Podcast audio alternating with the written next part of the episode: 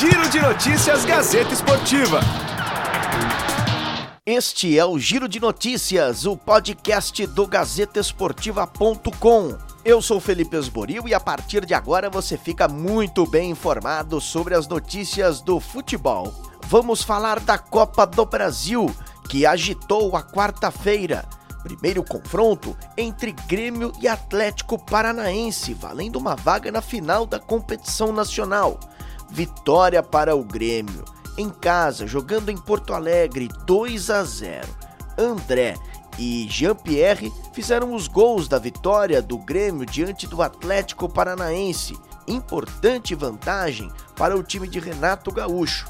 Na opinião de Pedro Jeromel, zagueiro da equipe, ainda não está nada terminado. Ah, eu acho que esses jogos são sempre complicados, são decididos no detalhe e a gente teve a felicidade dos detalhes ser ao nosso lado. O time deles é muito bem treinado, teve complicou bastante pra gente, mas todo mundo se dedicou, todo mundo se entregou. O time aqui quando joga com a força da torcida, a gente é bem complicado de ser batido. Kahneman, zagueiro da equipe do Grêmio, comemorou o resultado. Ah, um bom jogo, um jogo parelho, bom de jogar, bom de assistir. É, temos um, uma boa vantagem, mas ainda faltam mais 90 minutos. Assim como Kahneman, Maicon, um dos jogadores importantes no esquema de jogo de Renato Gaúcho, vibrou com a partida. Jogo bem complicado, a gente teve até a chance de fazer mais gols, né, mas é uma vantagem importante, não tem nada resolvido. Né, temos mais 90 minutos aí onde a gente vai ter bastante dificuldade também e a gente tem que ir para lá muito preparado. Ainda tem um tempo até o próximo jogo, mas a gente tem que se concentrar bastante para essa partida aí.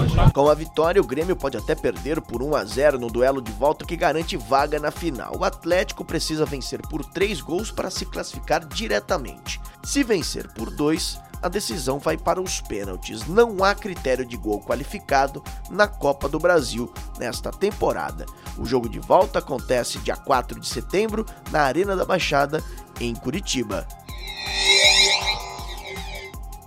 A novela envolvendo a saída do atacante Neymar do Paris Saint-Germain parece estar longe do fim. Após uma reunião sem acordo entre Paris Saint-Germain e Barcelona, o Real Madrid voltou com uma possível proposta para ter o brasileiro camisa 10 da seleção. De acordo com o jornal espanhol AS, a negociação com os merengues poderia ser facilitada caso Vinícius Júnior entrasse como moeda de troca. Segundo o veículo espanhol, as conversas entre Paris Saint-Germain e Real começaram ainda na semana passada e o clube francês, por meio do diretor esportivo Leonardo, pediu que Vinícius Júnior fosse incluído na negociação. A diretoria merengue teria descartado esta opção de forma imediata.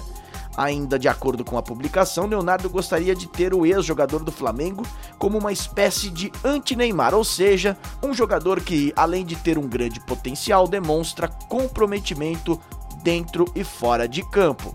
O Real Madrid não vê com bons olhos a saída de Vinícius Júnior, pelo menos neste momento. Além disso, o jovem já declarou que gostaria de jogar ao lado de Neymar e por isso deixar o clube merengue não seria uma opção. No Palmeiras é nítida a queda de rendimento após a parada para a Copa América. Perdeu a liderança do Campeonato Brasileiro. Desde que voltou às atividades, não venceu pelo torneio e perdeu a liderança para o Santos. Em entrevista coletiva nesta quarta-feira, o atacante Dudu mostrou um incômodo com a série de vitórias, mas disse que o Palmeiras não vive um momento de crise. Hum, cara, acho que não. A gente sabe que a gente, todos os times passam por esse momento, né, no Campeonato Brasileiro, de, de oscilar muito. E a gente agora está vivendo esse momento. É trabalhar, continuar no dia a dia, para a gente voltar a vencer o mais rápido no Brasileiro, porque as outras equipes já, já tudo encostaram, né? Então agora já estão todo mundo perto, aquela gordura que, que o Felipão tanto pediu pra gente no começo do campeonato. A gente perdeu ela, né? Então agora a gente tem que que continuar focado, continuar trabalhando para a gente poder vencer o mais rápido possível para voltar ao normal as coisas. Daniel Alves, enfim, poderá estrear pelo São Paulo. Nesta quarta-feira foi confirmado pela CBF que ele está no Boletim Informativo Diário, o BID, e assim está liberado para poder disputar o Campeonato Brasileiro. Durante a semana, o técnico Cuca já havia admitido que trabalhava com a possibilidade de contar com Daniel Alves já na próxima partida contra o Ceará, domingo às quatro da tarde no Morumbi. O treinador, inclusive, teve uma conversa com a dupla, Daniel Alves e Juan Fran, para relatar como pretende usá-la dentro de campo. Nesta quarta-feira, o Corinthians deu continuidade à preparação para o confronto contra o Botafogo pelo Campeonato Brasileiro, sábado às 5 da tarde. O treino comandado por Fábio Carilli aconteceu na Arena. A atividade fechada contou com a presença do uruguaio Bruno Mendes, que disputou os Jogos Pan-Americanos pela seleção do Uruguai, ficou de fora de todas as partidas após a pausa para a Copa América e agora está de volta, sendo relacionado para o jogo contra o Botafogo.